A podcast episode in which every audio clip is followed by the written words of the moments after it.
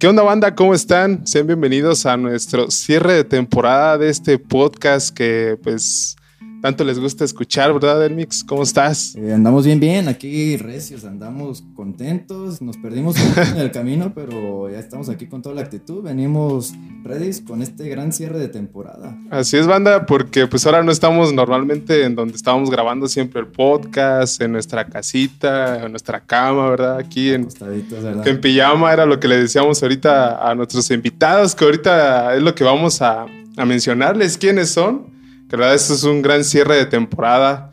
Y pues igual podemos hacer un poquito de resumen de lo que hemos hecho esta temporada, Mix, ¿cómo Pequeño ves? resumen, eh, hemos tenido grandes podcasts, eh, no se diga con DJ TDBS. Sí, sí, sí, sí, empezamos con, con todo en ese primer episodio, segundo, ¿no? Segundo.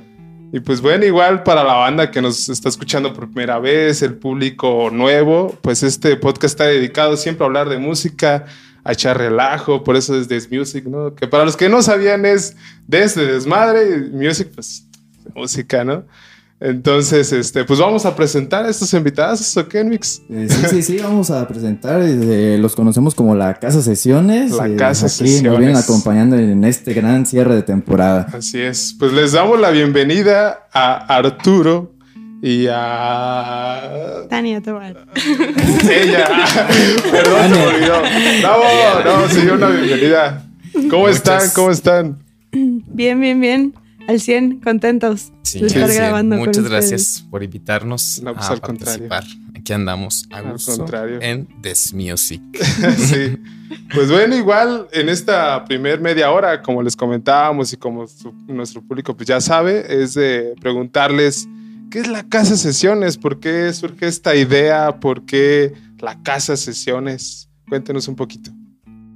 Pues como vivimos juntos la mayor parte del equipo de la casa, eh, justo la casa es un espacio bastante amplio y como que traíamos ese trip de, uy, estaría bien bueno grabar aquí a la banda y no sé qué, ¿no? O sea, como que era como una especie de juego y cosas que decíamos que, que estaría bien chido hacer. No creímos que la neta fuera a pasar. Eh, y bueno, pues sí pasó. Empezó un proyecto como de, de una clase de producción de, de grabar a alguien y les dije, oigan, y si intentamos, o sea, eso de lo que siempre hemos hablado, a ver si es cierto que pasa, ¿no? Hagamos esta primera sesión y vemos qué sucede y no es tiempo perdido porque pues va a acabar siendo un trabajo, ¿no? Entonces grabamos esta primera sesión, eh, todos espantaditos, como sin saber bien qué iba a pasar y pues empezó a fluir, salió muy bien, está justo padre porque el equipo está conformado por, somos Arturo y yo, que somos de, de música, que estamos haciendo la parte de- del audio. Eh, y los otros dos chicos son de arte y diseño que se dedican, eh, uno, a hacer como toda la cuestión de la identidad y del diseño de, de la imagen de la casa. Axel García. Axel García. ¿Para qué? Sí, No se quede importante. en, en el anonimato.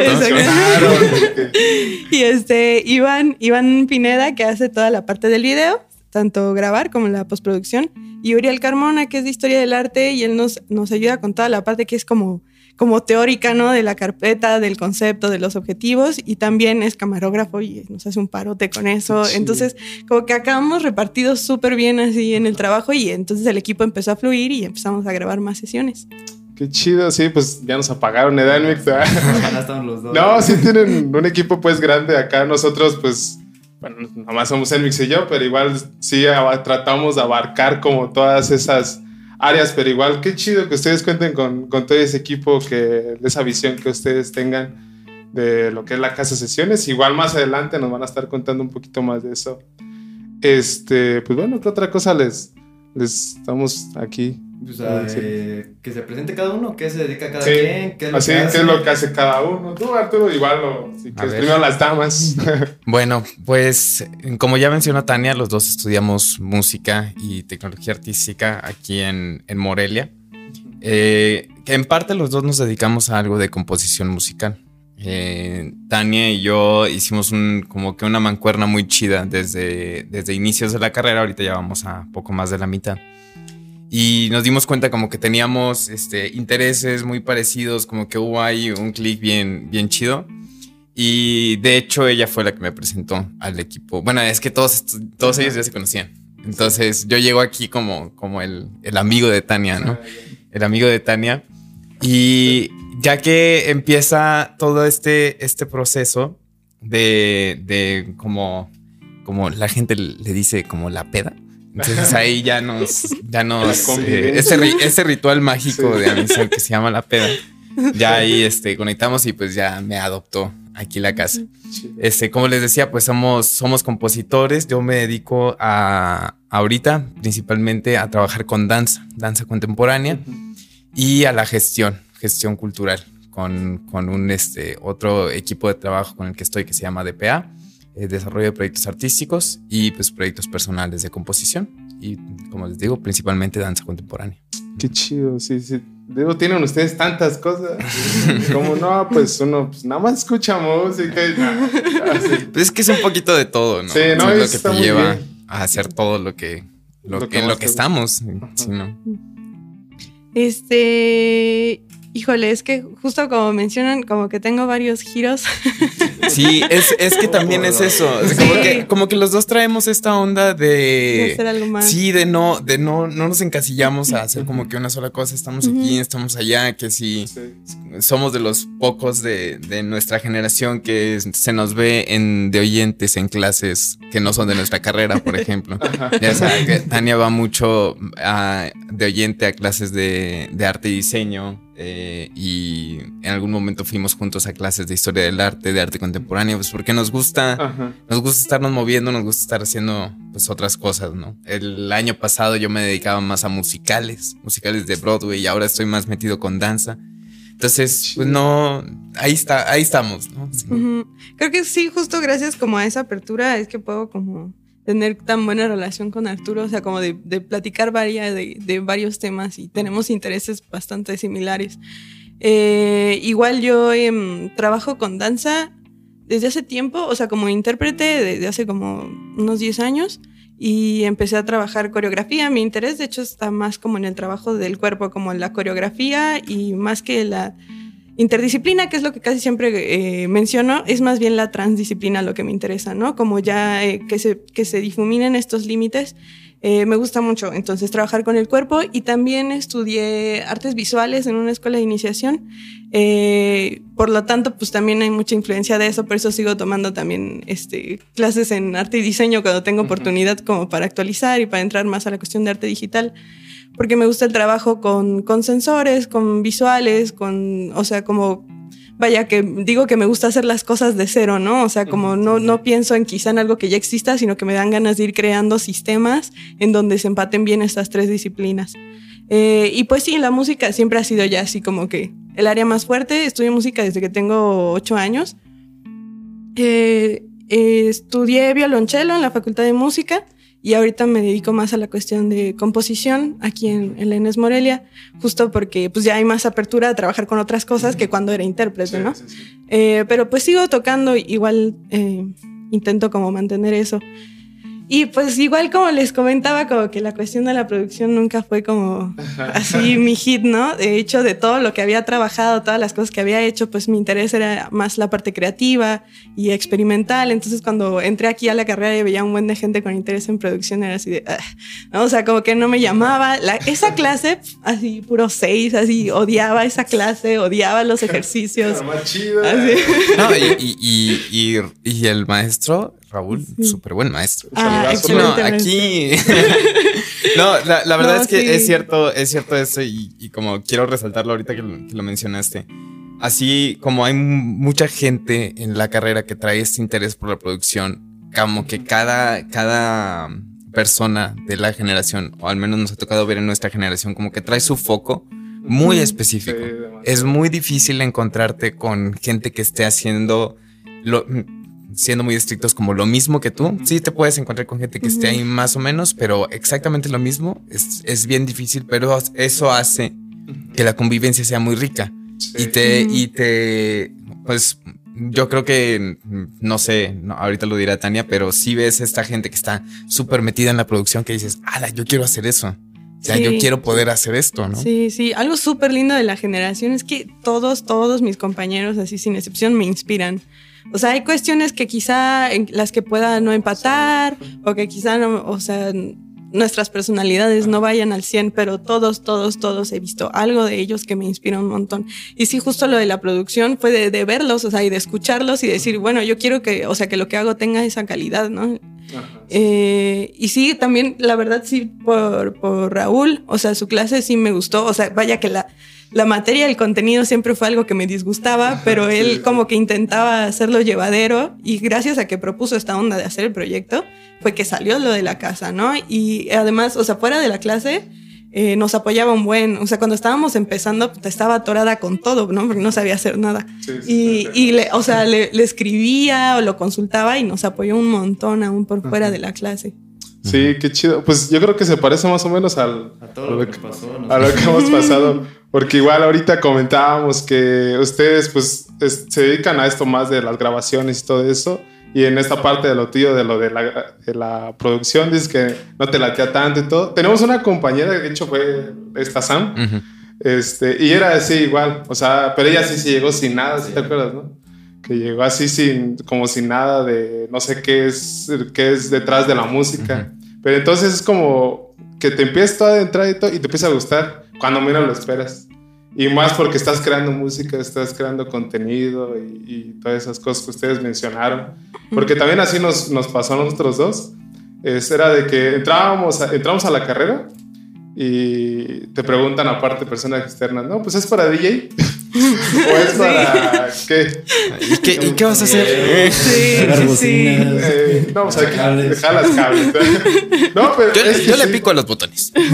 Es, es, yo, lo, es yo lo que hago. Sí, y exactamente como lo mencionaba Arturo, era de que sí te encuentras con mucha gente que tiene diferentes como ideas, objetivos, pero si tú llegas como a, a colaborar, eh, a que tú seas parte de esos este, proyectos diferentes, se puede crear algo chido.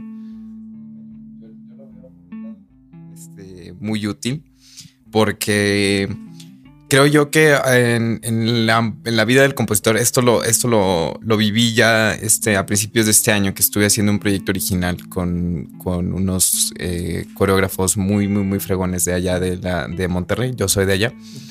Y como que me di cuenta que el hecho de que yo pudiera componer y producir mis propias rolas, o sea, no, no hablando de este, pues sí, rolas como de música más, de, de onda más popular, contemporánea, ¿no? Sino pues música electrónica, académica, eh, y que me vea en esa posibilidad yo, de no necesitar de que, ay, tengo esta idea, ¿cómo, cómo le voy a hacer para, para, para bajarla, ¿no? Para, para que se pueda escuchar, para que pueda salir de una bocina, ¿no? Por ponerlo en un ejemplo bien burdón.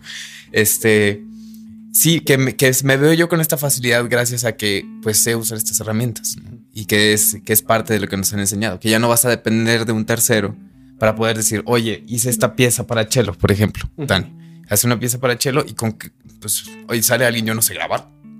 ¿Cómo, cómo, ¿Cómo voy a bajar de, cómo voy a salir de la partitura? ¿no? Uh -huh. Y ya no, ya no dependes de otra persona para poder hacer eso. Sí. sí, creo que justo es como, o sea, como esa reticencia a, a entrarle a la producción, especialmente los que venimos como que de la academia, es que como que cuando estás estudiando música tan tradicional, de alguna forma crees que eso no es necesario, ¿no?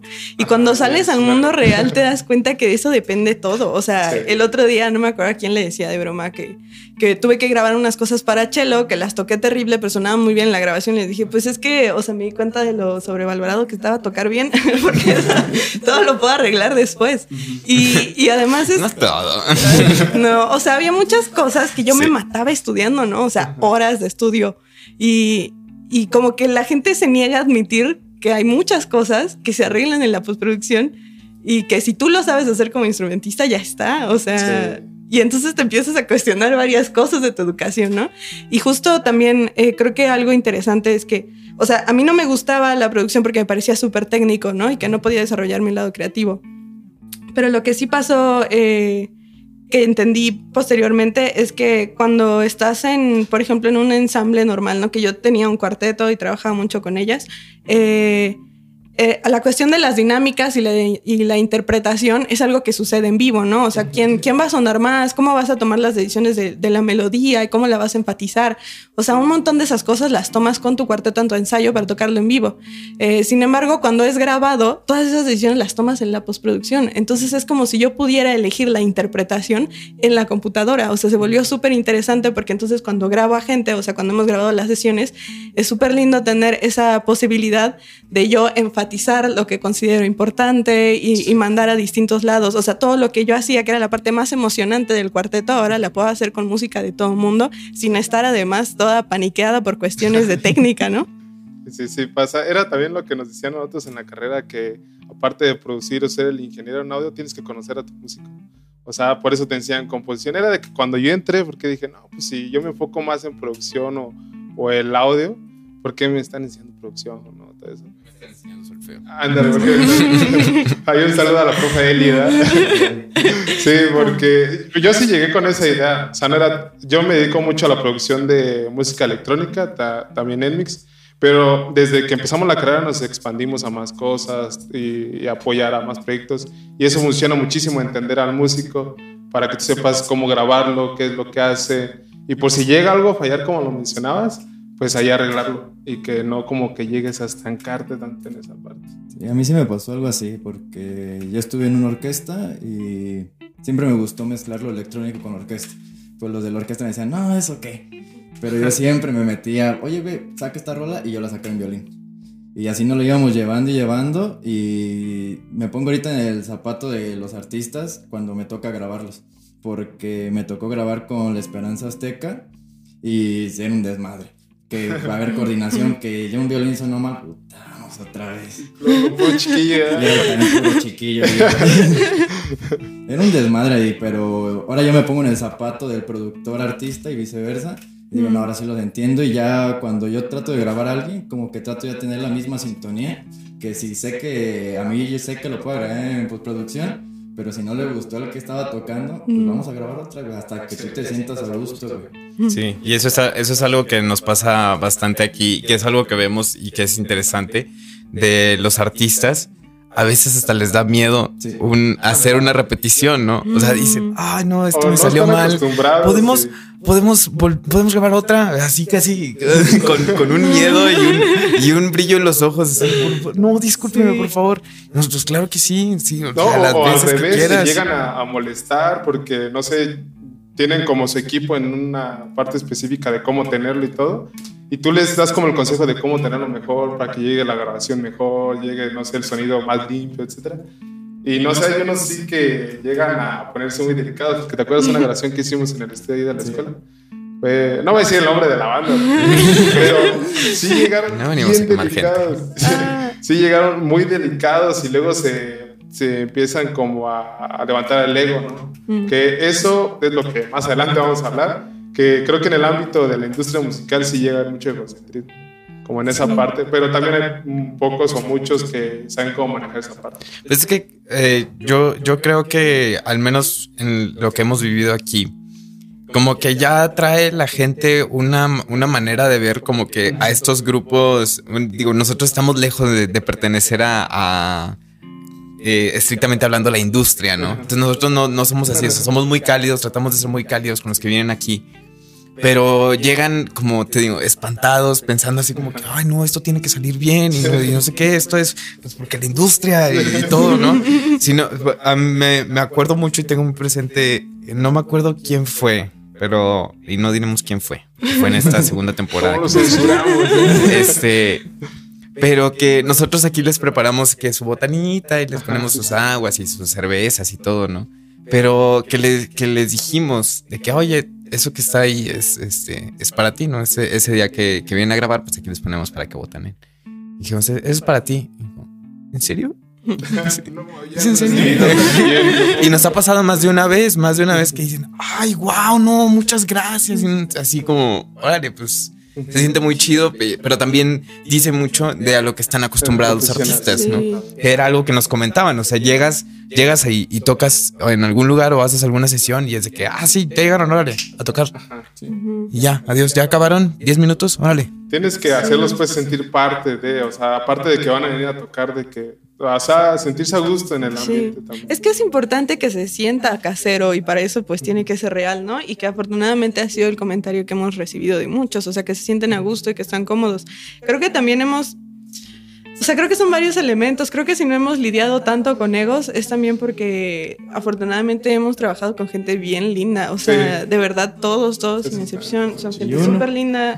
y Es que a nosotros también así nos pasa de que pues, son buena vibra, ¿no? Y al principio y todo. Pero así de la nada, o sea. sí, o sea, lo- Sí, es que chido siempre, te, pasado. siempre te toca, siempre Sí. te toca. pero muchos vienen con una actitud de, pues sí, de buena onda, de, de pues a ver qué hacemos, Sí, sí, a ver sí. qué sale. Porque también, pues bueno, sí, es que hay de todo, pero en general han sido, han sido gente linda. Y yo creo que otro elemento importante es que eh, procuramos en general eh, grabar a gente que no esté tan grabada, ¿no? O sea, hay excepciones, pero, pero la idea del proyecto es darle espacio a la gente que, que no tiene el equipo o el tiempo o lo que sea para difundir su proyecto, ¿no? Y que sabemos que, o sea, porque la idea en general del proyecto es eh, como sacar eh, como enseñarle a, a la gente que no vive en Morelia todo lo que está pasando aquí, porque es impresionante lo que está sucediendo musicalmente en Morelia y funciona tan bien aquí dentro que no ha tenido la necesidad de salirse tal cual, ¿no? O sea, sí hay proyectos que se van, pero aquí en Morelia ya es funcional, o sea, hay mucho público, hay muchas bandas, todos nos conocemos entre todos, es un círculo súper bonito Eh, y justo la idea es eso, o sea, que sabemos que hay, que hay gente que, que por una u otra razón no ha grabado y, y la idea es darles ese espacio. Entonces, por eso mismo están como también contentos, ¿no? O sea, no es, no es gente que llega con el ego gigante, sino que viene como feliz de que también eh, pues estamos tratando de para grabar. Sí, el apoyo pues a talentos que van surgiendo pues.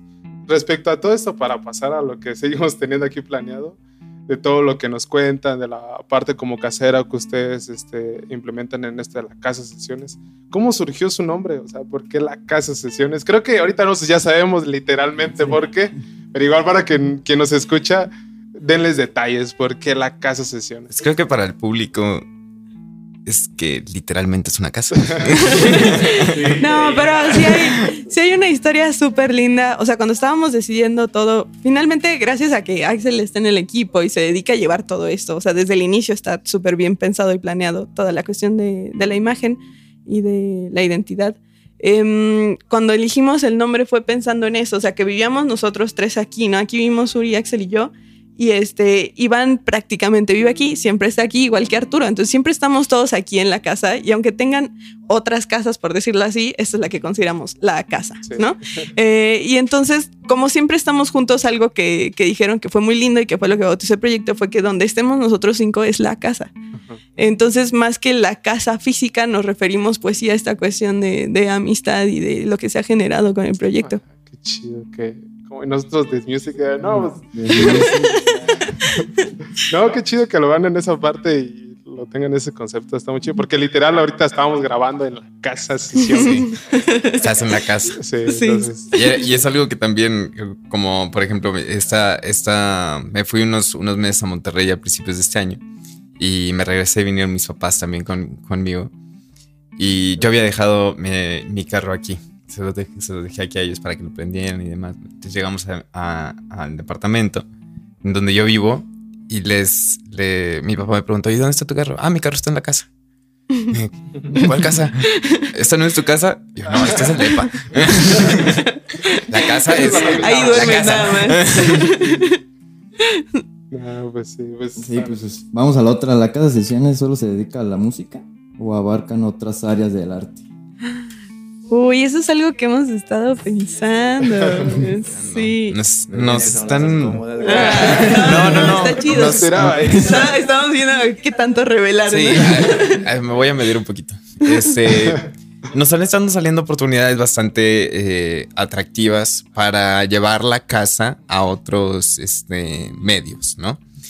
Eh, principalmente ahorita estamos eh, en- trabajando en una colaboración con el Festival de Expresiones Contemporáneas de Puebla. Para ahí, para, para una edición del FEC de la Ciudad de México y, y otras cositas que tenemos ahí planeadas, ¿no? Entonces ahí tratamos de separar un poquito el concepto de la casa sesiones para dedicarnos como a la producción en general. Entonces poder hacer, hicimos ahí, estamos pensando en una, en algo, una división que se llame como la casa producciones, ¿no? Que ya no, que el concepto de las sesiones pues sí que es aquí cálido y todo y las, las producciones pues ya aparte, ¿no? De lo que se necesite hacer. Que poder que pues bueno, no nos alejaría mucho de material audiovisual, también como lo que hemos estado manejando. Sí, pero más como adecuado a lo que quieran, ¿no? Porque aquí finalmente sí, nosotros eh, elegimos todos los músicos. Creo que así tal cual géneros o música, jamás nos hemos puesto a decidir si tal es bueno o no es bueno, o si nos gusta ese género. O sea, en ese sentido hay mucha libertad, pero toda la cuestión como de, cómo se va a ver, desde dónde y, y el tiempo, todas esas cosas son decisiones nuestras. Entonces la idea es tener este proyecto aparte, donde aprovechemos que tenemos el equipo hecho para, para, hacer otro tipo de producciones que tengan como cosas un poco, requisitos más específicos. Y también fuera de, de, la cuestión audiovisual que está como muy enfocada a la música, también hemos hablado de pues que parte del proyecto nace de la cuestión de hacer comunidad, ¿no? Y de hacer redes, o sea, con los músicos, con nosotros. O sea, una, por ejemplo, uno de los principios súper importantes es que al artista nunca se le va a cobrar, ¿no? Eh, entonces, como que pensando en eso, hemos pensado que estaría bueno expandirnos en otros aspectos, como, como quizá invitar a artistas visuales a que también pongan sus obras de, eh, en el set o cosas por el estilo. También eh, juntarnos quizá con, con los bares locales que sabemos que están difundiendo la música en Morelia, cosas así. Yo noté en su, en su, página que, o sea, también se dedican como a de, si llegan músicos y hay un evento o algo, ustedes lo difunden. ¿no? Entonces, bueno, Tania. Sí, encargada. sí, porque esa es la idea. Y la realidad es que no tenemos, obviamente, el espacio ni el equipo para grabar a todo el mundo, para difundir a todo el mundo. Pero al menos dentro de lo que sí tenemos posibilidad, como puede ser el Facebook, eh, que, que, finalmente nos sigue mucha gente de Morelia, pero también de muchas otras partes. Entonces la idea es mira todo lo que está pasando en Morelia, ¿no? Eh, y también hay gente que quizá ya no necesita que la grabemos aquí, pero son proyectos súper chidos que, hay que difundir definitivamente. Eh, y eso, o sea, y, expandirnos tanto a, la cuestión de la comida, de, los bares, del arte, o sea, de todo lo que está sucediendo en Morelia, que es lo que crea como este cultivo de talento musical, ¿no? Sí. Ah, pues qué chido que ustedes así, abarquen todas esas áreas, porque sí hace falta en muchos lugares. O sea, ustedes están viendo la parte de Morelia y eso está muy chido. Nosotros en la parte de Pátzcuaro también lo estamos viendo porque ahora sí como que la música en Pátzcuaro sí está muy estancada. Está, bueno, no estancada, sino muy oculta. Mm. el hecho de que no, como que haya tanto apoyo en eso, los artistas o bueno, los músicos que quieran aprender algo de música no salen, o sea, no por el miedo de luego burlas, eso es lo que mucha y como que sobresalir en esa parte. Igual ahorita lo que comentaba un poquito este, este Arturo sobre eh, futuros proyectos que tal vez ustedes pueden tener, es otra que les iba a preguntar. Eh, el esto de tener acá esas sesiones les ha abierto oportunidades a tener nuevos proyectos o colaborar con marcas o áreas más importantes. Pues creo que ahorita el ejemplo más conciso es ese del FEC. Sí, esto salió eh, por una colaboración de este grupo que, ya mencioné antes, el, DPA. Este es un, es un, grupo de gestión cultural que tengo con otros compañeros de, la escuela. Y nos salió la oportunidad de que, de que necesitaban unas grabaciones, un registro audiovisual de un ensamble de, que, se va, que hizo un call for scores para el, para el FEC de la Ciudad de México. Y yo les propuse al, al FEC les dije, oigan, yo estoy también en este proyecto, se llama la casa de sesiones, les pasé los links. Una semana después ya nos dijeron, va, se encargan ustedes de esto, este nos encantó, venga. Entonces, eso, eso por ese lado, sí. También me, pasó una experiencia interesante allá en Monterrey, que estaba yo con, con unos compañeros, estábamos en un grupito de amigos, y les estaba platicando de que, ah, no, sí que esto y lo otro y la casa, y, y ya vamos a empezar a grabar la segunda temporada, y va, va. Y un amigo me dijo, ¿cómo? Dijo, sí, de, la casa. Dice, ¿la casa de sesiones? Dijo, sí. Dice, ¿tú eres de la casa de sesiones?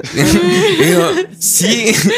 Dice, órale, no sabía. O sea, pero fíjate que yo ya conocía la casa desde antes de que, tú me dijeras. Y yo, mm, interesante. Qué padre. Pues yo creo, yo, yo confío en mi amigo. Este, no, porque también se dedica, el estudio de cine, entonces también como por ahí está, está metido en esas ondas. Pero sí, creo que el ejemplo más conciso es ese del, del FEC, ¿no? También, también este que empezamos nosotros ya con, a partir de la primera temporada, empezamos ya como que, ok, eh, y esto, y esto se lo debo totalmente a Tania, que fue como que nos dio nuestras, nuestras cachetadas, nuestras dosis de ubicantex, de que, ok, ya tenemos este registro, ya tenemos esta base, ya podemos empezar a movernos a otros lados. Eso está muy chido porque, bueno, cuando de hecho nos llegó el, el mensaje de Arturo de, a nosotros de lo de This Music, tenemos más proyectos, o sea, partes de lo del podcast y todo eso, pero cuando así nos llegó fue así como, ah, se está llegando más gente.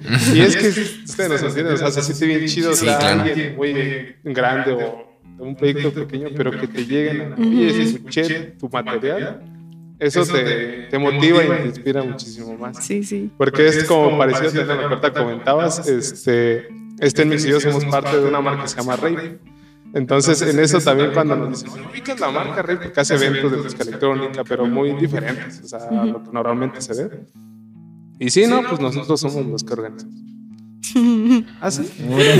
Porque es que yo, a mí sí me gusta, bueno, te ves así.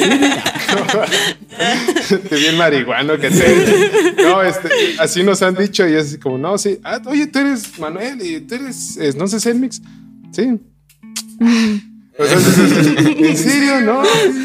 Y ustedes son los que hacen este. Porque como que no te ven de esa magnitud de lo que haces. Pero ya cuando saben es cuando. También llega gente un poco interesada. es- Ah, y- No nos ha tocado. bueno, a nosotros, es que en esta parte de lo que empezamos a crear nuestros proyectos, ya tenemos como cuatro años, ¿no? Cuatro años. Cuatro años como eh, sacando cada proyecto. También somos de no estancarnos tanto en, de bueno, esto de This Music, no somos tanto This Music, This Music. Pero sí lo que hacemos, le metemos en eso.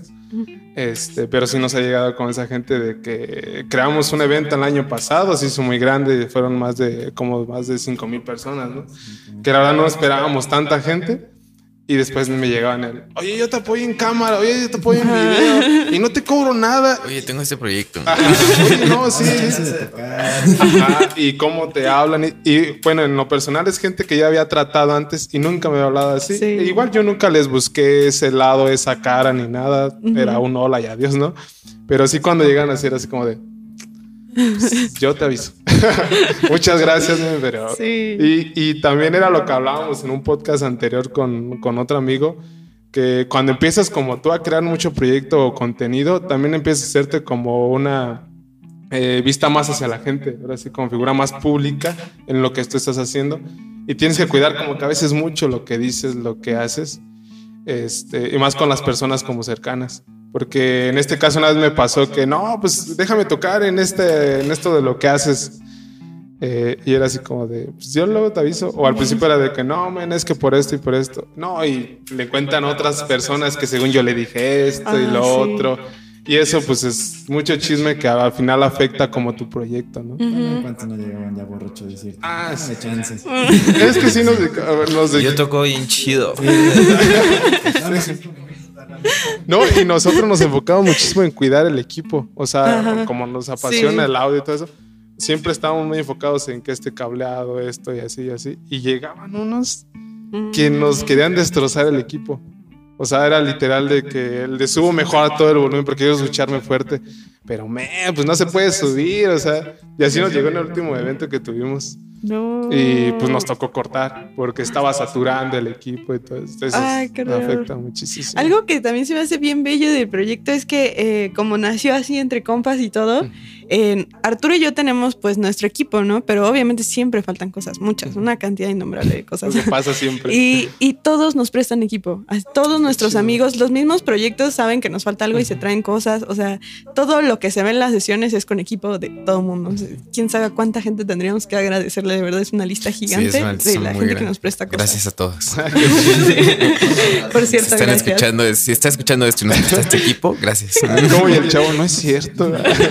O, ¿Por qué apoyar al talento local? Eh, como decían, graban a los que no son tan grabados en Morelia, pero ¿por qué no grabar a los que ya son más grabados que los podrían ustedes levantar un poco más cu- en cuestiones de que ya ellos tienen como que su fama y los que van empezando no tienen tanta fama? ¿Por qué? Mm, Pues yo diría que es como híbrido. O sea que sí, un, un punto importante fue, ok, esta gente no tiene mucho grabado, estaría muy bueno grabarlos porque tenemos el equipo y las ganas y ahí está. Pero también, eh, también grabamos a gente que ya es un poco más conocida, ¿no? Eh, que son proyectos un poco más grandes y justo para equilibrar, o sea, no solo para ayudar a los que ya son conocidos, sino que gracias al público de los conocidos van a escuchar a los no, no conocidos. Entonces sí es importante eh, también considerar como de todas las áreas Ajá, pero quizá no es la prioridad, o sea, no ha sido como el focus de, ah, necesitamos ahorita así Necesitamos ya al citazo, ¿no? Sí. Ah, no sé. Ujú, Y también, y también queríamos un poco agarrar callo. O sea, la realidad es que esta primera temporada es de gente que conocemos muy bien, que nos cae muy chido y que, y, sa- y que sabíamos que iban a aguantar vara, ¿no? O sea, en lo que nos ubicamos. Justo ayer estaba hablando con Amanda, que fue nuestra primera sesión de la vida, y me decía como, güey, acabé caga así. O sea, fue el día más cansado de mi vida, ¿no? Así estuvo muy pesado. Y le digo, creo que de todas las sesiones que hemos grabado, ha sido el más pesado. Y, y concluíamos que era, es que nadie sabíamos qué hacer. O sea, fue muy cansado tomar tantas decisiones, bla, bla, bla. Entonces es más fácil hacerlo con gente pues que es muy cercana a ti, ¿no?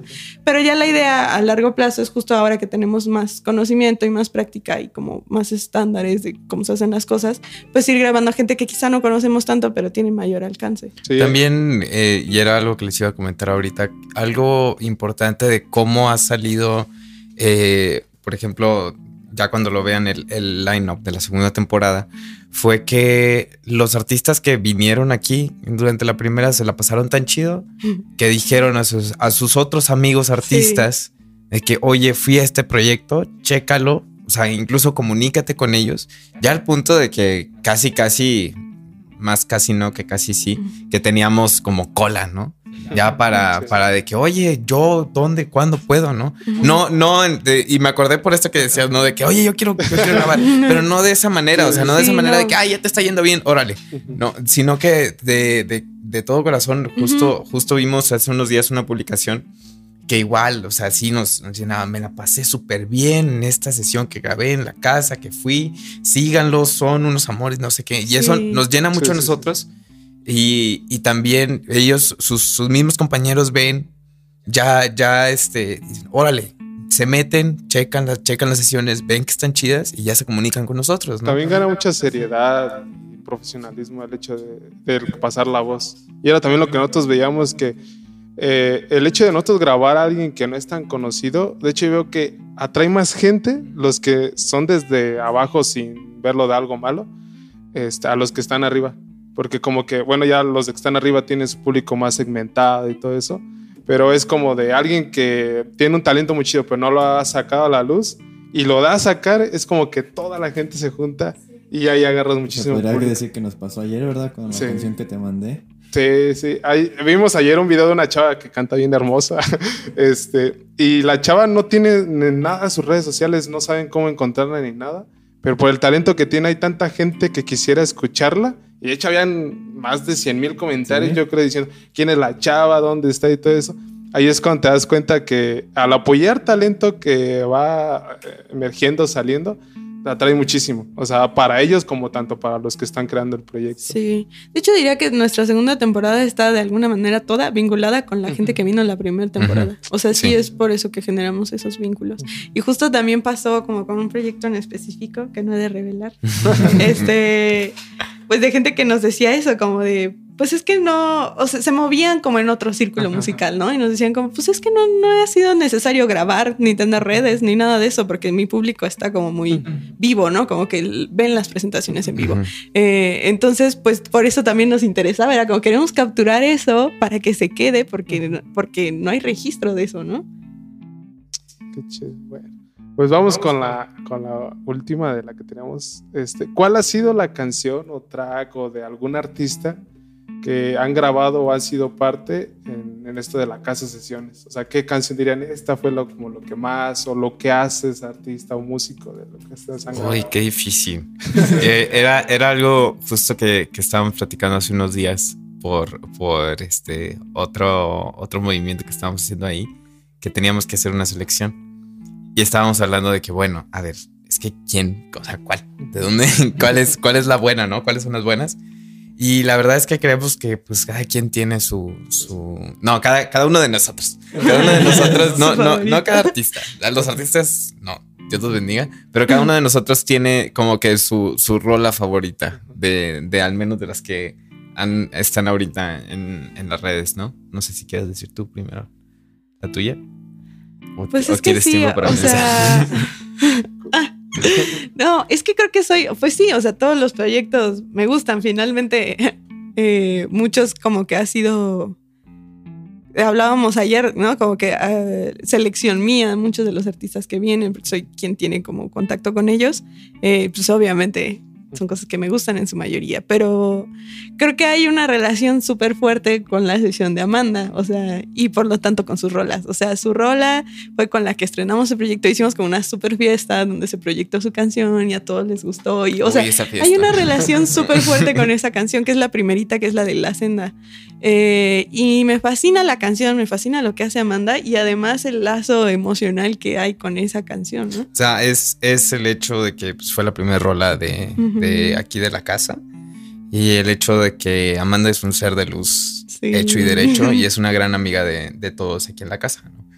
Este, también por otro lado, pues bueno, la gente que me conoce sabe que yo soy muy fan de mi colega y amigo Mango. Entonces, ah, Mango, eh, la sesión de Mango fue una de las, de las sesiones que más me gustó grabar.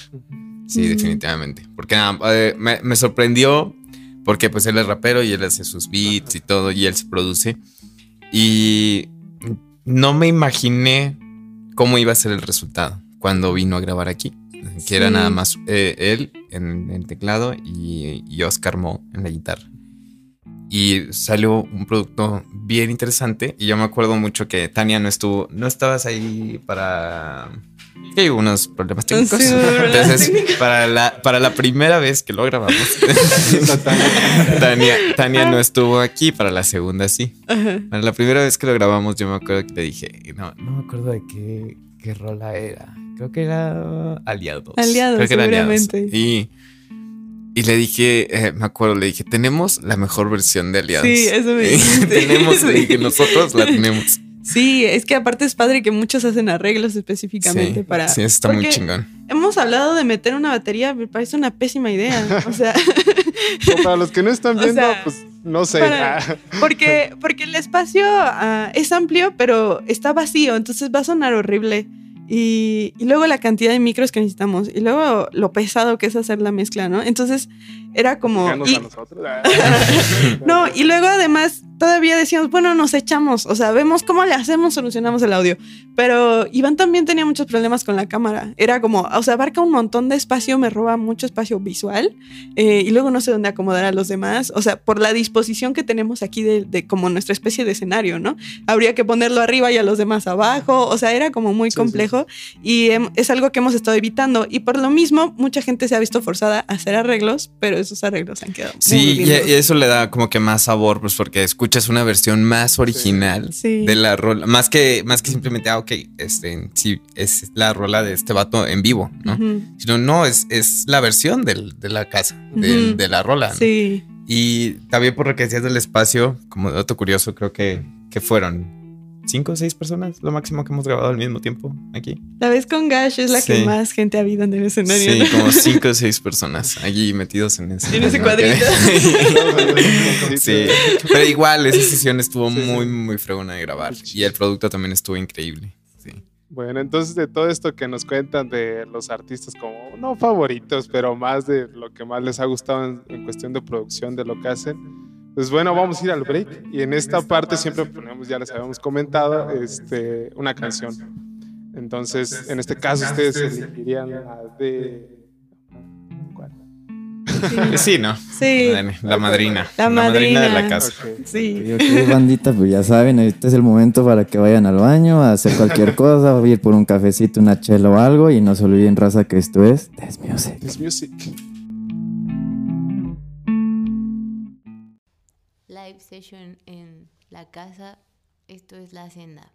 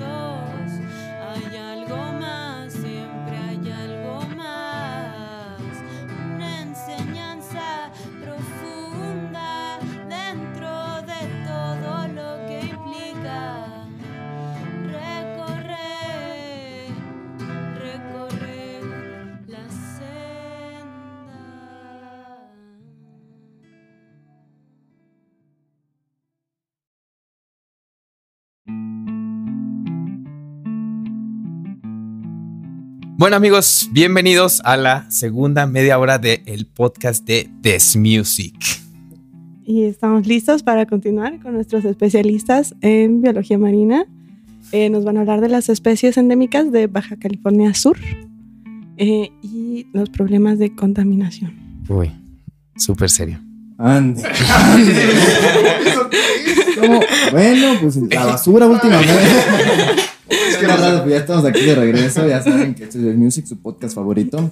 Y pues vamos a arrancar con una bonita sección, la sección de preguntas. Arrancamos con todo. Ya después de este break, espero les haya gustado la canción de verdad. Y pues vamos con todo ahora sí. Así es, pues vamos a hacer esta segunda media de puras preguntas, como te dijo Edmix. Les vamos a hacer preguntas, tal vez algo personales, a cómo quisieron ayer en el baño. Preguntas incómodas. No, es así, no sé, ¿verdad? Edmix es el encargado de las preguntas incómodas y menos apropiadas será. Este, pues bueno, comencemos con la primera pregunta. Este, es ¿qué ha sido la cosa más rara o peor que han pasado desde que comenzó la Casa Sesiones, su proyecto? Uy. Entre ustedes, un artista que se pelea. Creo que Arturo y yo siempre nos. Sí, sí. Bueno, es que sí, tenemos como que estos momentos de, de depuración de en, la, en la que sale como que la tensión acumulada. Este, específicamente ocurre eso entre Tania y yo. Mm, Tenemos, sí. tenemos estas peleitas esporádicas, ¿no? que, era, que era algo que decía justo, justo Tania antes de que ustedes llegaran aquí. Sí. Dijo, la gente que no nos conoce de verdad va de creer que, que nos cagamos, ¿no? O sea, Sí, porque sí, sí. sí hemos, sí, incluso sí nos ha tocado armar como, como nuestras escenitas en público. Oye, es que además disfruto muchísimo del drama. O sea, como. Porque a veces no. Creo que la mayoría de las veces que nos hemos peleado, sinceramente no estoy enojada. O sea, solo es muy divertido. Pero creo, pero bueno, retomando de, de este paréntesis, este, creo que la cosa más rara desde que empezó la casa fue una serie de eventos que ocurrieron en la fiesta de, Ah, la fiesta de fue- estreno. fue Sí, increíble. es que no les hemos hablado de la fiesta de estreno. Nosotros tuvimos- magno evento. Un magno evento, sí. Nosotros hicimos, organizamos aquí en, en un bar muy popular de aquí de la ciudad de Morelia que se llama Jeudi 27. Gracias a Judy. Patrocínanos. Este. y. Súper buena onda los de Yeudi. Tania se comunicó con ellos y, y de volada nos accedieron el espacio. Dijeron, traigan lo que necesiten. Súper lindo, nosotros sí. aquí este, los apoyamos con el espacio. Acordamos una hora, hicimos nuestros flyers y todo. que por la escuela y por la ciudad y así. Y esa fiesta. Uy, esa fiesta. Es confuso. Sí, sí. Hay, hay lagunas, hay lagunas por ahí. Bueno, empezamos con temática de piñatas. Mm. Este, teníamos, estábamos ahí eligiendo la temática de la fiesta, teníamos varias opciones, como era falda con pantalón. No, ese es, ese es más reciente. Ah, bueno. Pero no, no me acuerdo qué otras. O sea, propusimos cosas bien raras Sí. y creo que acabó siendo todo tan extraño que la mejor idea era lo de las Lo piñatas. de las piñatas. Entonces nos dedicamos Sí, a, a- Y lo mejor fue que le dije al chico de Judy, oye, es que pues se nos ocurrió esta onda de hacer piñatas y pues no sé si es mala idea, no sé si es así como un sinsentido. Y él, ah, claro, o sea, ya tenía como un protocolo porque resulta que un buen de banda le encanta poner piñatas. Sí, no sabíamos eso. Y eh, lle- vamos a anunciar el día de la fiesta. Este, yo me fui a Monterrey por unas cosas. Regreso, creo que un día antes, el mero día de la fiesta. Y pues enfriega todo el día, que qué falta, que qué es esto, que ve por el, que ve por el, este, el, la tornamesa para el DJ y la- la- el Sí. mecate para, la, para la piñata. Y luego que la escalera para la piñata, que quién se va a subir a jalar la, la cuerda y luego quién va a Sí. ser el, el- el presentador, que quién va a Oh. pasar, que me tocó ser el presentador, que quién va a pasar el palo para que le pegue ahí el público, ¿no? Y de repente brotó este ser de Arturo que nadie conocía. que era todo el talento de MC que se tenía guardado. Cosas que nunca había antes más que en la televisión mañanera. Así fue increíble. Fue divertido, es divertido. Cuando ya, pues es que te- ya te piden de que, bueno, pues, necesitamos que seas como que este, el, el animador, ¿no? De la piñata. Entonces, pues ya no les voy a decir que estaba totalmente sobrio tampoco. Y como que me aflojó. Me aflojó y todo. Y ahí estaba yo de que no, que quién quiere y que esto y no sé qué. Yo, yo llego con, con la banda y les daba un abrazo y les decía, a ver, quiero que tú le pegues a esta piñata. Como si fuese la cosa que más detestas. Y salieron en la varias vida. cosas. Entonces, Ya bien. Salieron y cosas tenía- personales. pero tenía un mic- yo traía un micrófono que estaba pues conect- conectado a las bocinas de ahí del lugar, entonces todos me estaban escuchando, ¿no? Entonces yo decía, quiero que le pegues a esta piñata como, como si fuera lo que más odias en esta vida, ¿no? ¿Qué es lo que más odias en esta vida? Y ya se lo pasaba a la, a la persona. Y decía algo, no me acuerdo qué dijeron. Yo sí me acuerdo de una A ver, ¿cuál? Que, que hasta se puso bien política. Que lo que más odiaba Ay, en no, la no, vida. no, no, no, no, corte. No. No, Eh, se salieron muchas frustraciones. Ah, no, salieron- ándale. Eh, eh, Ra- Raúl, Raúl Castelo, un saludo. Él fue una de las personas Ah. que, que le pegó a la piñata. Entonces digo, ¿qué es lo que más odias? Y me dice, odio la media crema. Sí, Sí, es cierto. crema. ¿Qué? Vamos a pegarle a esa piñata como si fuese un bote de media crema. Vamos, ¿no? Entonces así me llevé como que toda la dinámica. Llevamos dos piñatas.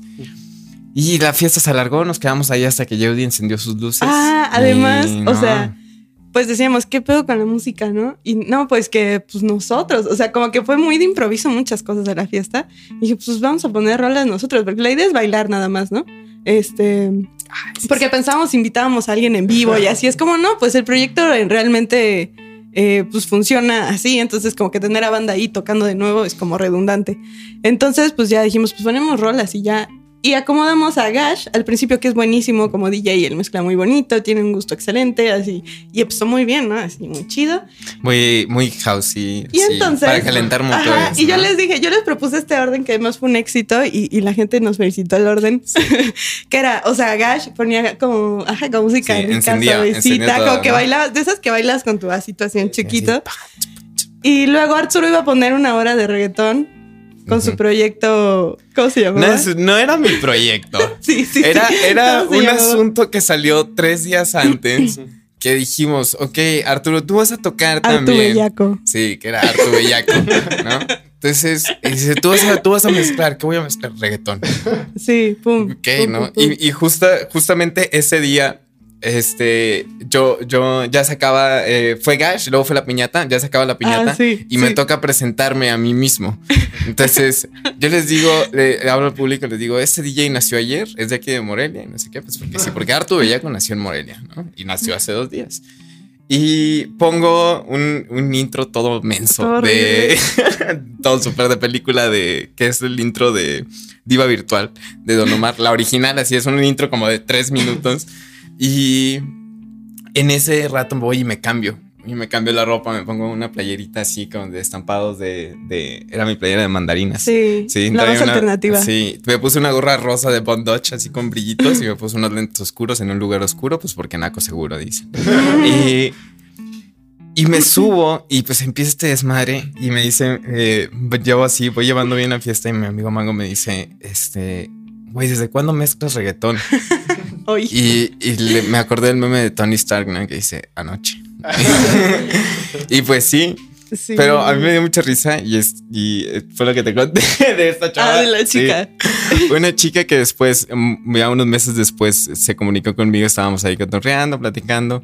Y me dice, oye, yo te vi en el evento de la casa. ¿Tú estabas ahí? Y yo, pues sí, yo soy parte del proyecto de la casa. Este, y dice, ah, entonces yo le, empiezo, le, le pregunto, "¿Y entonces estuviste en la fiesta y no sé qué. Y me dice, sí, me gustó mucho. Nada más que cuando pusieron a ese DJ bellaco, me fui. O sea, no, no, no, no me gustó para nada. Yo, órale. No le dije que era yo y ella no sabía que era yo. Sí, si escucha Entonces, esto así- lo sabrá. Sí, ya. Bueno, y para terminar dije, va, pues yo tenía como una idea de unas rolas que quería poner. y Una amiga me armó una playlist increíble. Y este dije, va, pues me echo el final, al fin que ya nadie como que tiene mucha conciencia entonces. Y este, pues no se va a notar que no sé hacerlo. ¿no? Ojo, Tania nunca había agarrado Nunca, una tornamesa de DJ Media antes. hora antes de empezar la fiesta me enseñaron cómo funcionaba esa tornamesa. Se vio expresado, o sea, no voy a mentir. Cuando yo entré, me decían, "Tania, deja de cortar así las rolas. Como que solo cambiaba así los slides. Pero, pero hay que tener en mente que mi set era a la una de la mañana, entonces ya nadie sabía bien qué estaba pasando. Sí. Y, y el setlist estaba buenísimo. Entonces la idea era que con mis rolas, como que era una onda ochentera, este, dije, pues ya la banda se va a aburrir, se va a ir, ¿no? Y la idea era correr a la gente porque nos prestaron el Judy hasta las dos. Y de plano iban y me decían, Tania, tienes que hacer algo, la banda se está aprendiendo, esto está saliendo al Sí. revés". Pues es que ustedes saben, o sea, esta- estas, rolas tipo este clímax de Gaspar Noé, que son. Sí. Ay, no. Entran, no, entran y. ay, Apareció toda la banda que sabía bailar Vogue, así, o sea, se volvió como todo el efecto opuesto por completo. Sí. Y luego dije, bueno, ya quito los ochentas por algo, algo de verdad horrible, ¿no? Y puse como ese dance de los noventas, como Dance with the Devil, y no, solo empeoró, así como Sí. que querían más de eso. Sí, pues sí, y sí, o sea, solo de repente dieron las dos y me dijeron, ya solo quitan la música. Entonces, eso, eso puede ser una serie de eventos muy extraños. Estuvo muy bueno. Muy divertido. Pero muy divertido. Arrancamos con la segunda. ¿Qué géneros de música se enfoca la casa sesiones? No diría que nos No, enfocamos en un género. Creo que la única preocupación es que sean variados, ¿no? O sea, sí, Sí. procuramos, por ejemplo, que haya rap, que haya electrónica, cositas acústicas, una bandita de rock. O sea, es lo que hemos intentado, como variar. Claro que si salen otras cosas, no estamos cerrados a ello. Qué chido. Sí, abarcan pues todos. Pues es la idea. Sí. Eso fue muy rápido. Pues extiéndanse. No, no, sí está bien. Bueno, para la siguiente va a ser, eh, ¿cuáles han sido los artistas con los que más les ha gustado trabajar o colaborar? Otra vez caemos a... Ah, No, no, no, no. difícil. Eh, pues es que sí, es difícil. Es como. Porque todos llegan con una vibra y una disposición tan chida Sí. que realmente no creo que podamos decir que con alguno hayamos tenido una experiencia menos grata que con otro, ¿no? A pesar, digo, además de que todos los que vienen ya, ya cotorreamos un poquito antes. Es raro que llegue un artista con el cual no hayamos, no hayamos tenido contacto antes de perdido, así como, como para cotorrear, echar la chela o lo que sea. Eh, pero y que incluso. No, y que no viene con toda la actitud. O sea, esta segunda temporada tuvimos a alguien que eh, contactamos por medio de otro proyecto. eh, y pues no es como que la conociéramos al 100%, pero desde que, o sea, desde que acordamos que iba a venir traía toda la actitud así, me llevo mezcal. Ajá, y llegó y sí, súper buena vibra, súper buena onda la plática y todo. También gente que nos espantamos de repente, ¿no? Cuando el Iván, que igual no puedo revelar nombres, pero uno de los artistas llegó a alguien, trajo a alguien que imponía mucho a Iván, ¿no? Que tiene que ver con el, con el cine y entonces Iván se puso muy nervioso y creímos, no, así se va a poner bien tenso esto y al contrario, resultaron ser así súper buena onda, platicamos bien padre con ellos, así. Pues sí, todas han, es que todas han sido bien placenteras, ¿no? Todas las Sí, sesiones. sí, sí, sí. La verdad. Pues vamos con algo fuerte, algo, algo denso. Nerviosos. Como redobles. Ah, este, ¿Se han enamorado o les ha gustado alguien de, con los que han grabado? Ay, nos enamoramos cada sesión. Y que, les hayan, que hayan tenido como que una cita después. de. Ah, no. Creo, bueno, yo no. No, fue el proceso inverso. Ay, voy a medir dale. perfecto mis palabras, Sí. de verdad, no puedo revelar Ah, demasiado. Este, por muchas razones no debo revelar demasiado. Em, hay un proyecto de la segunda temporada, pero eso tampoco puedo decir exactamente qué y cómo, eh, de amigos que me caen súper bien, que quiero mucho, muy buena onda, es lo máximo. Y pues sí, hace como que un tiempo, antes de grabar y todo, estaba muy enamorada de uno de ellos, ¿no? Eh, Pero pues ya, o sea, acabamos siendo amigos, todo chido, pero pues en ese proyecto también existe otro chico que como que me gusta y como que...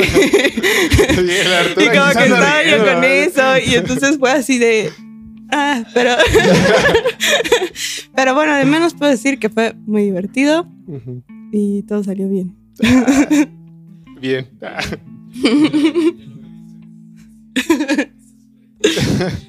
ok, bueno, está bien, ahí le dejemos, ya no hay tanta incómoda. Esta ya les vale.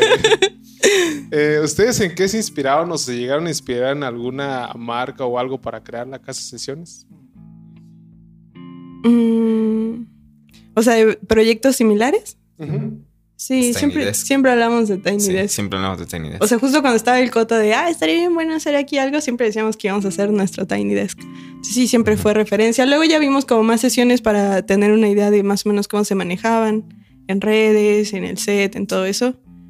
pero creo que principalmente Tiny Sí. Desk. Tiny Desk es como cuando la gente pregunta que qué hacemos en Sí. la casa y no se mete a ver lo que hacemos. ¿no? Ay, Sí. Es un tipo Tiny Desk. Ok. Es un Tiny Desk moreliano, mexicano. Sí. Sí, pues sí. Ajá. Bueno, igual nosotros que, que nos enfocamos en varios más de como comedia. es que nosotros queremos agarrar más como esa vibra de, "Eh, pues hablemos de música, pero también hay que echar relajo.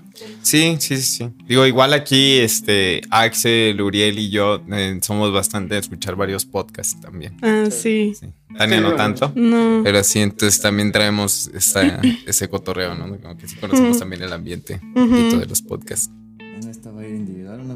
Cada quien. Ah. Sí, sí es individual, así piénsenle Me van a pensar, así que ustedes deciden quién contesta primero. Tres palabras que describan el objetivo de la casa sesiones. tres y tres. O sea, todos tus tres palabras, no se vale copiar. Primero. Tápate los oídos. O bueno, voy, voy, creo que tengo una idea. Dale. Creo que sería. ¿Por qué? Ah, No, yo creo que con que las diga ya. O sea, ahí todo ese. Es definitivamente es comunidad, redes y. y amigos. Música, amigos y fiesta. No, este. Zac Efron. Sí, sí, pues sé que- No, eh, pues qué diría yo, pues sí, unión, este, cotorreo y, y difusión, sí, algo, algo por el estilo, Mm, porque sí, cre- creemos que es en lo que más nos enfocamos en el momento de estar, a- de estar haciendo esto, ¿no? Nunca, nunca nos pasa por la cabeza así como, eh, o bueno, rara vez nos pasa al momento de grabar como que, ay, las, sí, ya vamos a grabar a este y ya nos, ya nos va a mover para, para el objetivo, ¿no? Pues el objetivo es lo que estamos haciendo, ¿no? de, la, de la difusión, la comunidad y todo. ¿no? Entonces, pues sí. Muy bien, buenas, buenas palabras. Eh, ¿Qué futuro se espera de la casa de sesiones? Sí, ya, como unos Sí hay 20 planes. No, ¿qué futuro? Pues. Ay, no sé si hablar de eso. Sí, ¿no? Sí, sí, sí. sí. Bueno, tenemos el proyecto a largo plazo de, de salir de Morelia. ¿no? Eh, queremos acabar aquí con una sesión más, bueno, una temporada más, y luego ya empezar a ver otros estados y ya lo hemos estado planeando. Y la idea es eso, o sea, irnos con unas tres ciudades y luego ir avanzando y, y ver cuánto podemos cubrir, ¿no? Dependiendo de, de cómo vaya creciendo el proyecto, de si tiene respuesta, si podemos conseguir apoyos de instituciones, etcétera, etcétera. Sí. Eh, también pues hemos hablado, digo, en un principio pues uno fantasea, ¿no? De hasta dónde puede llegar el proyecto y llegábamos a hablar de que no, pues sí, ¿qué podemos hacer?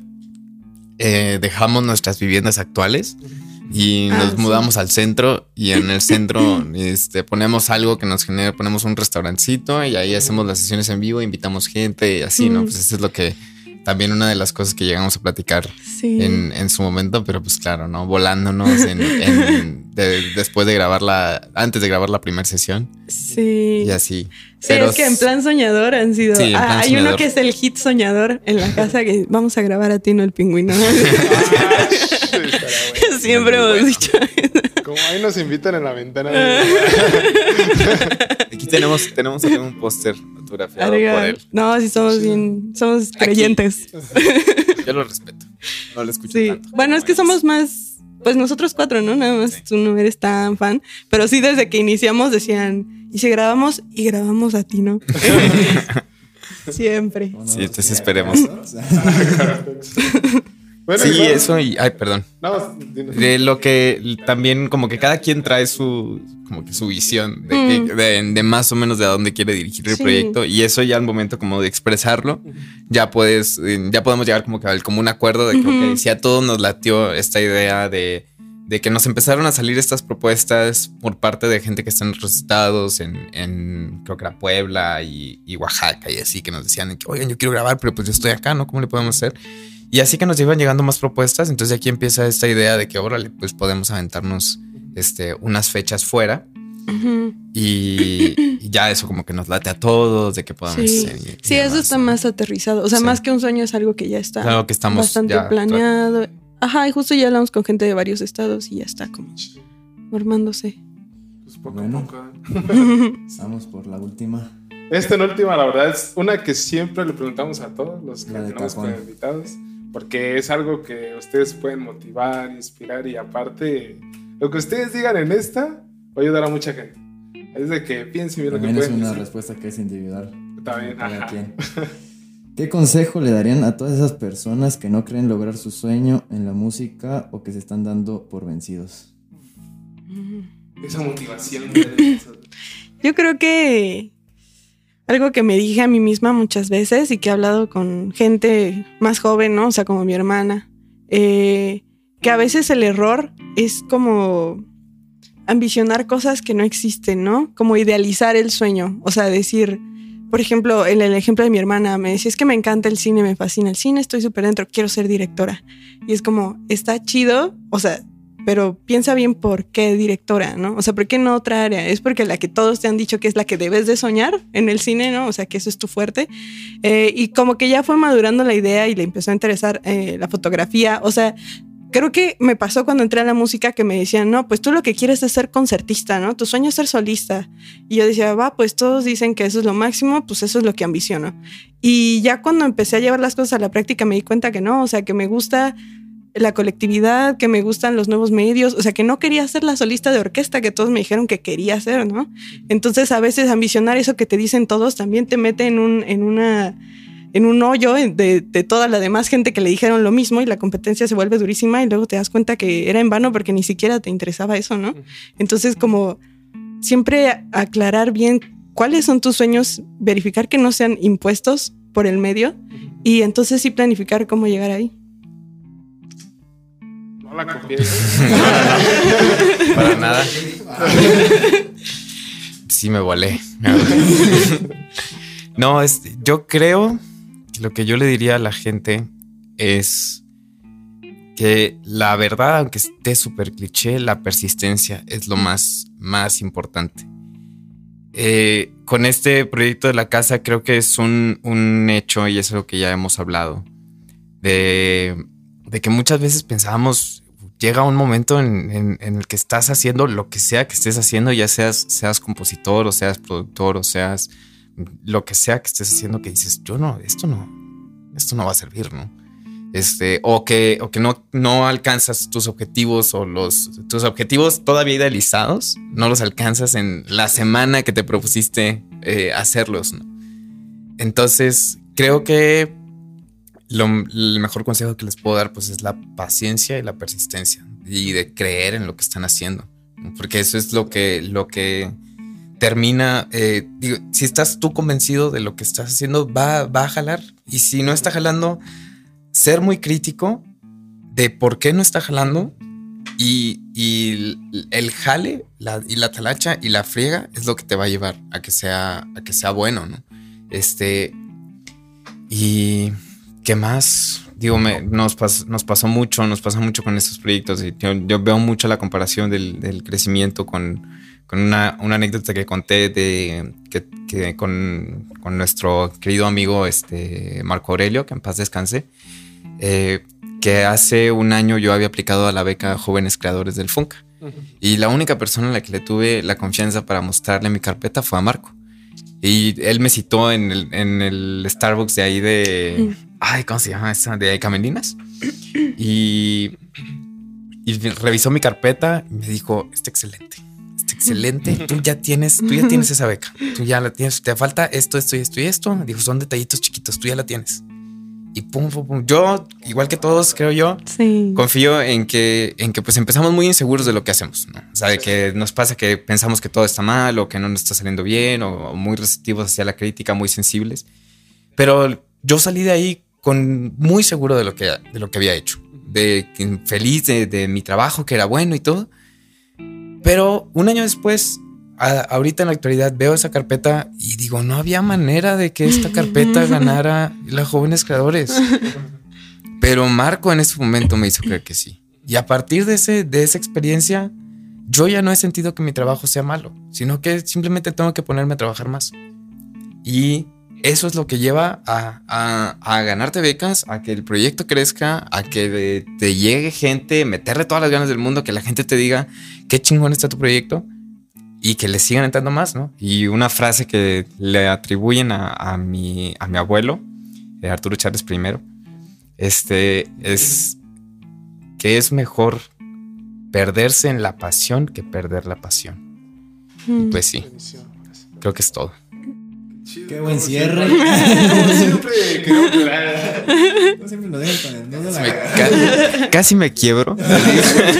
Sí, exactamente eso era eh, lo que, esta pregunta lo que es de que ustedes como proyecto de lo de la casa, a fin de cuentas de que esto es como un podcast de lo que estamos haciendo, de lo que pues dar a conocer lo que es la música y las demás marcas, talentos y todo, es de que cada uno esta intención de esta pregunta es de que a futuro ustedes vuelvan a escuchar si se puede o si quieren o si se acuerdan este podcast y dónde están en ese momento y qué fue lo que dijeron que echarle ganas, este, creérsela a sí mismo de lo que hacen y ya en ese momento es decir, ah, yo decía eso, ¿y dónde estoy ahorita?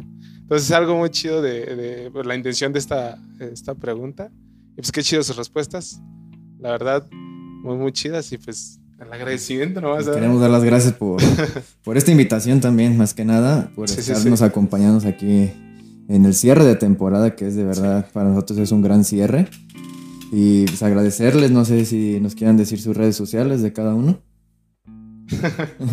¿De la casa o si de quieren la casa y la Sí, el, el Instagram de la casa es arroba la casa guion bajo sesiones. En Facebook nos encuentran como la casa sesiones en vivo, en YouTube también. Y Y los más? Personales. personales El mío es arroba Tania Alejandra Work. y el mío es arroba Arturo Charles, en Twitter, en Instagram y demás. Pues sí, igual se lo repetimos, pues muchas gracias. Muchas gracias. Muchas gracias a ustedes, muy fregón su proyecto. Sí, muchas gracias. Sí, porque estuvo muy bueno el momento. Esperemos a toda la gente que nos está escuchando que también les haya entretenido y sobre todo pues les haya ayudado mucho en cuestión de que son músicos, si quieren dedicar a la música o ya están en ello. Pues esto les motiva un poquito más porque al igual como ustedes, nosotros somos personas que vamos comenzando y pues, quién sabe qué pasa a futuro. ¿Quién sabe? No se sabe. no se sabe. Igual ya no hay segunda temporada. Como igual este Ay, no no, sabe. Igual ahorita nos peleamos saliendo y no Un nada. cliffhanger al final de la temporada, ¿cómo? Y pues Ah, bueno, pues raza, igual si quieren nos- que ellos nos nos comenten un poquito de, pues, no pueden decir fecha cuándo sale su segunda temporada. No, ¿Nada? No. no, pero estén atentos. No, nosotros no, tampoco. pero ya casi. No, pero ya casi. Ok, así es de que estén al pendiente de sus redes, de todo lo que están haciendo estos chavos, porque ahora se están rifando. Y pues como siempre, saben que nos encuentran en nuestras redes sociales como Des Music This Music.